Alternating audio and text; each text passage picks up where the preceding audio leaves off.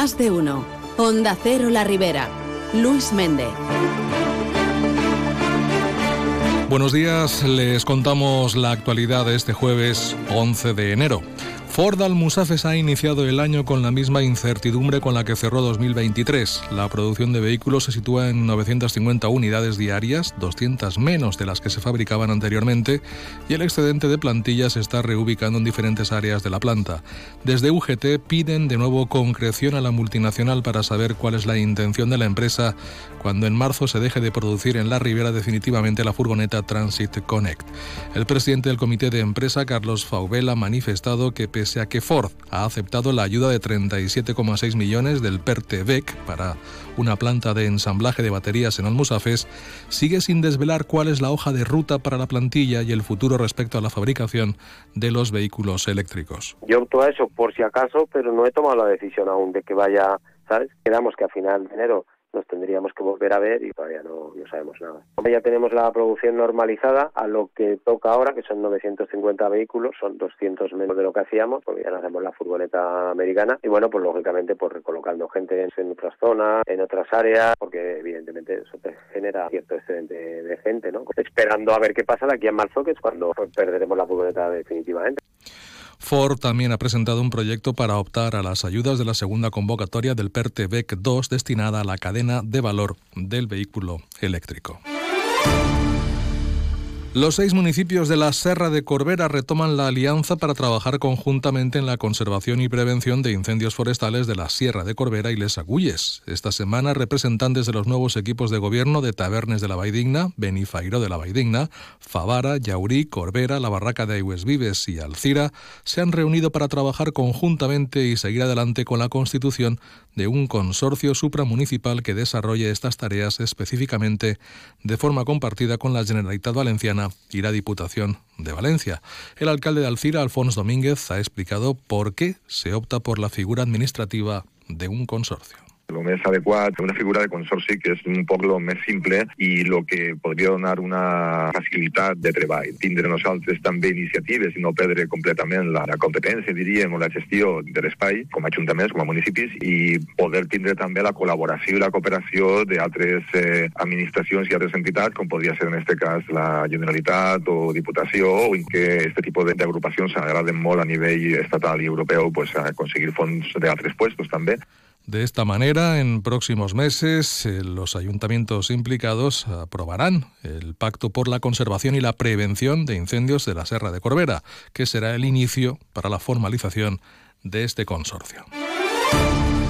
En clave municipal, el Partido Popular de Alcira ha criticado que el gobierno local aún no haya aprobado el presupuesto para 2024. Los populares consideran que las cuentas deberían haberse presentado en pleno antes del 31 de diciembre. El PP lamenta que en lugar de debatir los presupuestos como en otros municipios, en Alcira todavía ni siquiera se han presentado ni se tiene noticia de cuándo lo harán. Para el concejal popular Bernat Ríos, esta situación obedece a que el nuevo equipo de gobierno no se pone de acuerdo en cómo repartir el dinero entre les diferents àrees. El nou equip de govern no es fica d'acord en com repartir els diners entre les diferents àrees. En estar el pressupost en gran part assignat al capítol de personal i a pagar els contractes milionaris de neteja, jardineria, etc., troben dificultats en gestionar com destinar la resta del pressupost a les àrees que cada partit gestiona. Tenen una lluita interna. El tripartit, sense ideologia, com ells denominen, estan en la lluita interna que comentava que apenes deixarà diners per a inversions i revitalitzar la ciutat. Los populares temen que los favores debidos y los privilegios van a ser la nota dominante en estas cuentas públicas. Y hoy jueves se celebra la primera Junta Rectora del Parque Natural de la Albufera convocada por la Consellería de Medio Ambiente, Agua, Infraestructuras y Territorio. Además, lo hace con importantes novedades. La consellera, Salomé Pradas, ha anunciado que la Generalitat y el Gobierno han acordado trabajar conjuntamente para establecer un protocolo de emergencia que garantice el agua para la albufera ante situaciones excepcionales y críticas como las vividas este otoño. Pradas se ha pronunciado en estos términos tras la reunión mantenida con el secretario de Estado de Medio Ambiente, Hugo Morán. El primer acuerdo con el Ministerio ha sido elaborar ese protocolo de emergencia para actuar ante situaciones excepcionales en la albufera. La titular de Medio Ambiente ha subrayado que el Gobierno ha trasladado su apoyo y colaboración también para lograr que la albufera sea incluida en la Red Mundial de Reservas de la Biosfera de la UNESCO, dadas sus grandes valores ecológicos y paisajísticos, además de los etnológicos y culturales. El secretario de Estado ha mostrado su apoyo a la declaración de la albufera como reserva de la biosfera. Por tanto, tan pronto tengamos ya toda la documentación y todo el expediente completado, lo trasladaremos al Ministerio. Sobre los aportes de agua para el Parque Natural, Salomé Pradas ha informado de que se ha llegado a un principio de acuerdo para que la albufera reciba más aportes. Quedan 10 hectómetros cúbicos por recibir, atendiendo al plan de cuenca, y se va a valorar con los regantes para que ese agua llegue de forma inmediata. Hemos eh, llegado a un principio de acuerdo para que la albufera reciba más caudales, más aportes de agua por parte del Ministerio de la Confederación. Quedan 10 hectómetros eh, por recibir y se ha manifestado por parte del secretario de Estado que se va a valorar junto con la Confederación y los regantes la posibilidad, la disponibilidad de ese agua para, con carácter inmediato, recibir la, la albufera. Y seguimos hablando de la albufera. La Federación de Caza de la Comunidad Valenciana ha reivindicado esta práctica como actividad reguladora indispensable en la preservación de este parque natural. Así, la presidenta de la Federación de Caza, Lorena Martínez, reafirma el compromiso de su organización por mantener una vigilancia activa durante la tramitación del Plan de Ordenación de Recursos Naturales y que las demandas específicas del sector sean cuidadosamente consideradas y reflejadas en este plan.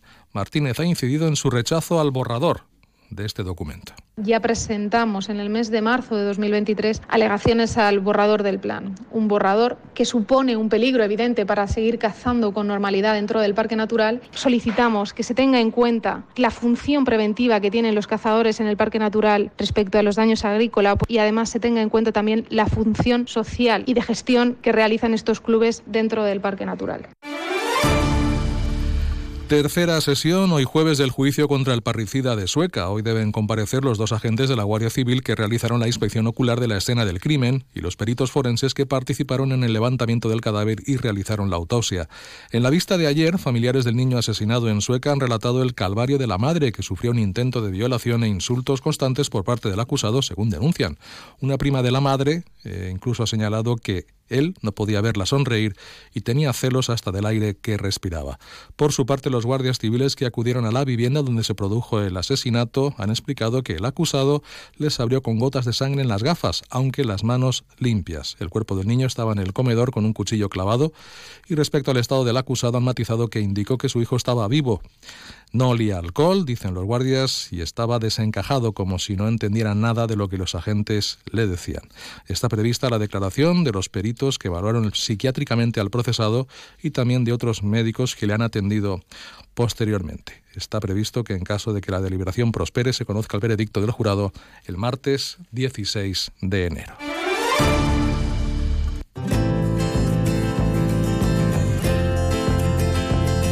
Respecto a las eh, previsiones del tiempo, hoy se esperan cielos parcialmente nubosos, vientos flojos y temperaturas sin cambios destacados.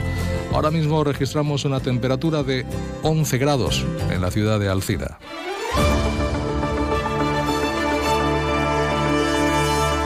Contarles, por otra parte, que la Mancomunidad de la Ribera Alta celebra esta mañana la presentación de la exposición Torres de la Ribera en 3D en el Palau de la Marquesa de Carcaixent. La escritora Patricia Montagud presenta el libro Vivirás para Querer, publicado por Reclame Editorial. Será hoy jueves a las 7 de la tarde en la Casa de la Cultura de Alcira. Y también hoy, en Carlet, concretamente, tendrá lugar se va a habilitar, mejor dicho, un espacio para pasar la ITV de ciclomotores, vehículos agrícolas y motos en el Polideportivo Municipal de esta localidad, de Carlet. Y en Almusafes, dentro de la sexta edición de la programación cultural dedicada a la memoria democrática, hoy jueves se ha organizado la presentación del libro Nomes Espert, el que es guarda, homenaje a Antonio Machado de las autoras Inma Garín y Rosa San Martín. Será a las siete y media en la Biblioteca Pública de, de Almusafes, queremos decir. Pues es todo lo que les contamos. Ahora les dejamos con Carlos Alsina y más de uno. Que pasen, que pasen un feliz jueves. Buenos días.